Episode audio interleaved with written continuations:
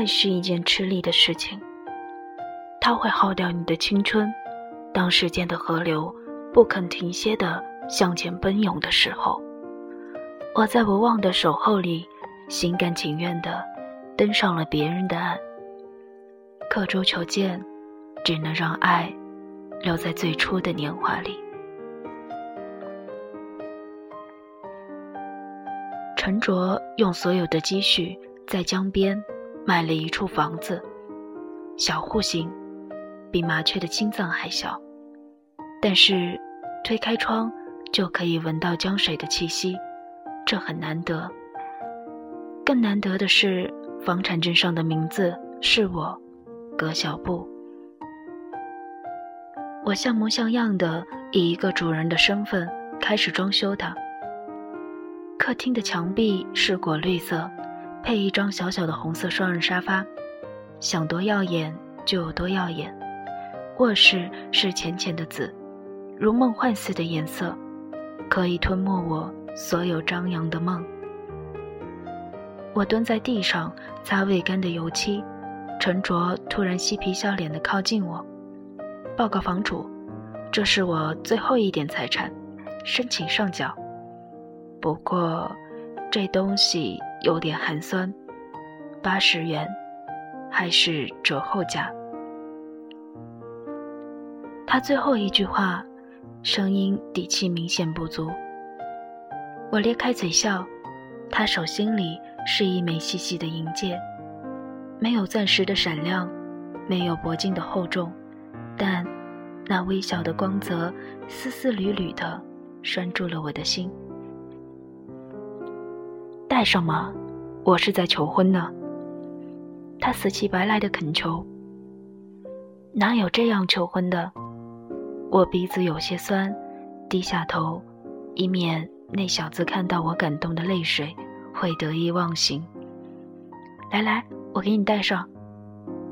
他蹭到我面前，我伸出食指，面色严峻。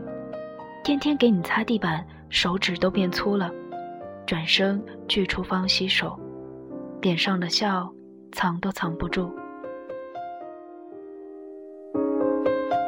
手机却在这个时候咿咿呀呀的响了起来。电话里的声音，我一辈子都忘不掉。葛小布，我回来了。笑容一瞬间僵在了脸上。季东城戴一副无框眼镜。斯文了许多，可我仍一眼认出了他。他坐在酒店的咖啡间里，下巴微微扬起，望着落地窗。我站在三位魁后面，犹豫着，终于还是将左手无名指上那枚细细的戒指轻轻旋了下来，放进了我的背包里。我就这样出现在季东城面前。他脸上的笑缓缓打开，像错过了季节的花。季东城喝咖啡的姿势像个极合格的海龟。我撇嘴：“季东城，你从前不是这样的。”我十九岁认识季东城，他梳着小平头，抽骆驼，一抬手就把欺负我的小流氓揍得鼻子出血。那是一场英雄救美式的相遇，虽然他的体积更像狗熊，而我，也不是美人。从那天开始，我成了他的跟屁虫。人们都说季东城就是个小无赖，可我仍觉得他好，因为他的眼神清澈。昨天晚上刚下的飞机，这么多年不和我联络。我怕一听见你的声音，就忍不住从太平洋那头飞回来。你也会开这样暧昧的玩笑了，你不单纯了。我笑他。真的，葛小布，我很想你。他说这话，居然都不笑，一本正经地望着我。他的眼神仍是那样清澈，清澈的像秋天里。高原上的湖泊。他从手提包里拿出一个牛皮烟盒，抽出一支烟，点燃，缓缓地吐出一口气，淡蓝色的烟圈挡住了我的眼。那个旧烟盒已经磨破了边角，那是我用拙劣的针脚细密地缝制的。那年，我把烟盒送给他时，他漫不经心地扔在车篮里。他说：“这东西带在身上麻烦。”我转头望着窗外，心内砰砰乱跳。唉，若不是多年前已经被他打了感感情防疫针，恐怕这次又要掉进他眼睛的湖泊里。咖啡凉了，他站起来。我走在他影子里，仍旧像很多年前那个小跟屁虫一样。我们都不说话。季东城的车在江边公寓停下，他抬抬头：“日子过得不错吗？不请我上去坐坐？”我笑笑摇头。他其实没有下车，我也不会邀请他，因为。十九层的小房间里有个叫陈卓的男子，这是一个季东城并不熟悉的名字。我和陈卓认识是在一次网友聚会上，百十来人的大规模聚会，根本不知道谁是谁。他忽然挤到我面前，大声地说：“我暗恋你两个月了。”然后他报出自己的网名，我睁大眼睛。原来，就是他天天在我的板页上扔我板砖。陈卓是理科男，幽默风趣，还有些不要脸。至少在追求我的过程中，他肯撕破自己的脸皮。他和季东城没有任何相似的地方，最重要的是，他爱我。在我二十五岁遇见陈卓那年，季东城已经到了德国三年，杳无音讯。我想，我需要一个心细如瓷的人来疼爱我。我打开门的时候，陈卓已经将乱糟糟的新房子打扫干净，他正趴在窗口，头也不回。那车挺棒的，开车的小子有点胖。是个老同学，我有些做贼心虚的解释，其实只不过和季东城喝了半个小时的咖啡而已。我又没有吃醋。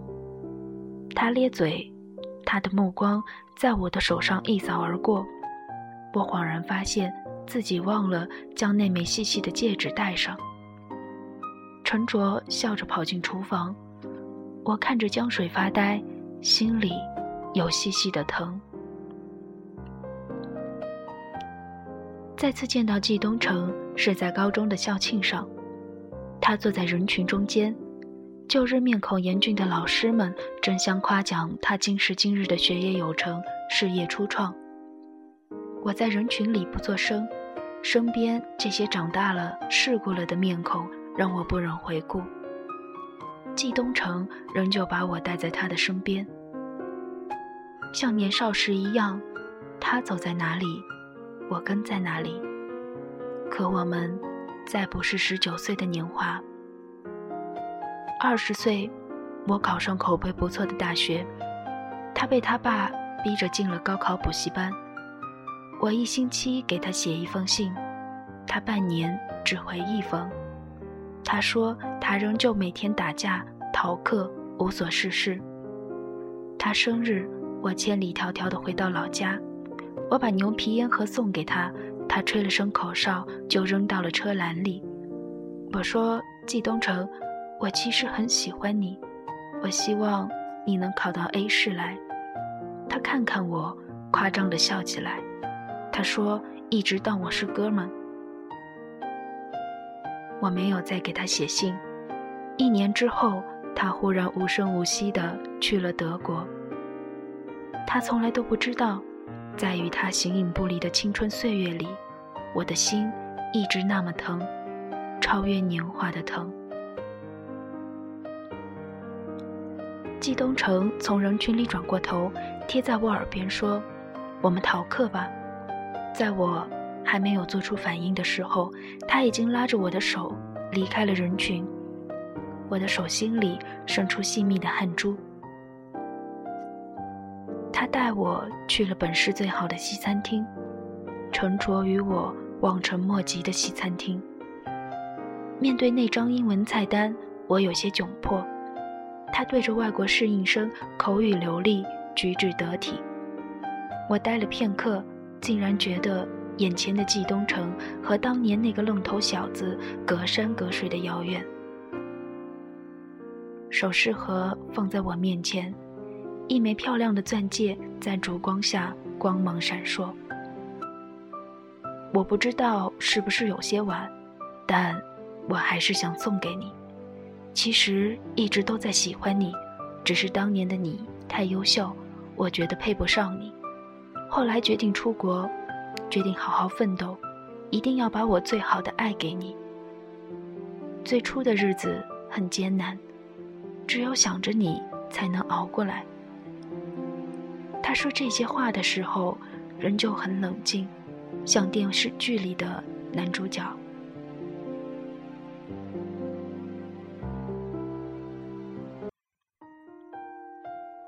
季东城，你一定是在小学时就没好好听老师说课，不然你不会不知道刻舟求剑的故事。我憋憋嘴，眼泪流了下来。是啊，已经太晚了。我把左手伸出来，露出我纤细的银戒。季东城，我这个你不爱的人，已经不是单身一个人。不知道别的女生会为了自己年少时的单恋坚持多久，但……爱是一件吃力的事情，它会耗掉你的青春。当时间的河流不肯停歇地向前奔涌的时候，我在无望的守候里，心甘情愿地登上了别人的岸。我和季东城告别，我没有告诉他，对他的那份爱仍旧留在心里最妥帖的地方，但与现在的他无关。他。只能留在最初的年华里。回到江边公寓的时候，陈卓已经在被子里睡得香甜。我从背后抱住他，他忽然转过身，像个孩子一样将头抵在我的下巴上。我真怕你不回来。我愣住，这个天不怕地不怕、丢脸也不怕的陈卓，竟然。会这样担心我吗？我这么穷，一辈子都可能这么穷，你不会后悔吧？我用左脚踹他的右脚。一起吃苦的幸福总胜过胆怯懦弱的躲避。之所以会爱上怀抱里的这个男子，因为他有颗勇敢的心。他清楚的知道，八十元的戒指。也可以代表一辈子最坚贞的承诺。深夜的江边，有人歌唱，请允许我尘埃落定。歌声细若游丝，跟着江水一起奔跑。爱情也要向前奔跑。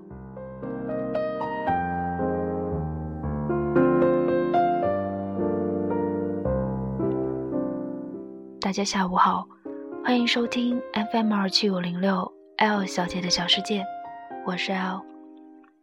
节目的最后，还是要和大家一起来听一首歌。今天要听的歌是刘若英的《我们没有在一起》。大家再见。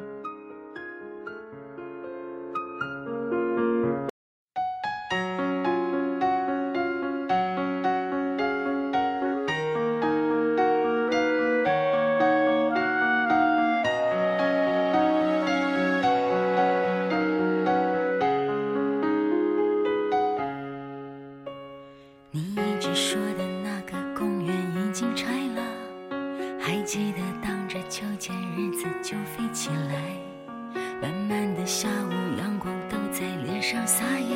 你那傻气，我真是想念。那时候小小的你还没学会叹气，谁又会想到他们现在喊我女。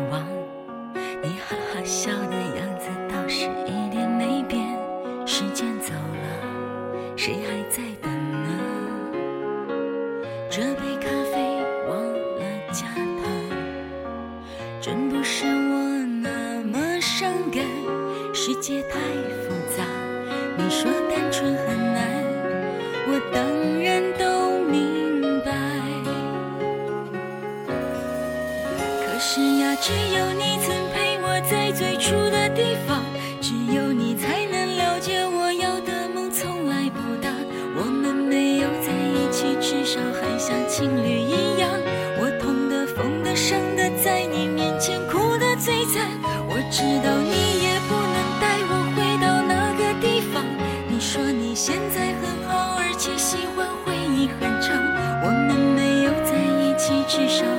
家人一样，总是远远关心，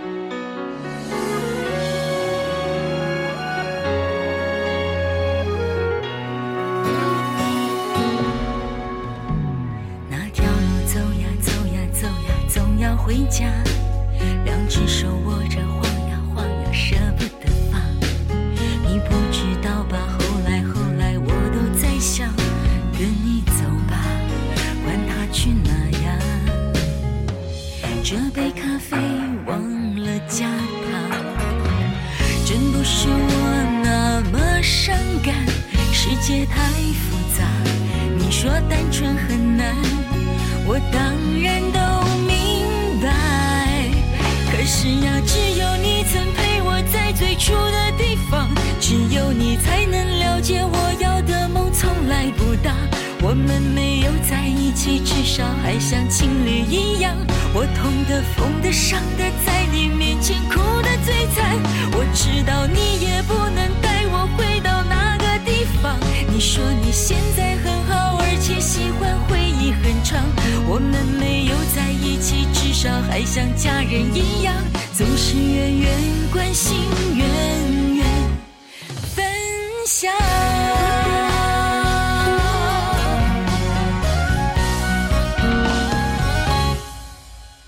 可是呀，只有你曾陪我在最初的地方，只有你才能了解我要的梦从来不大。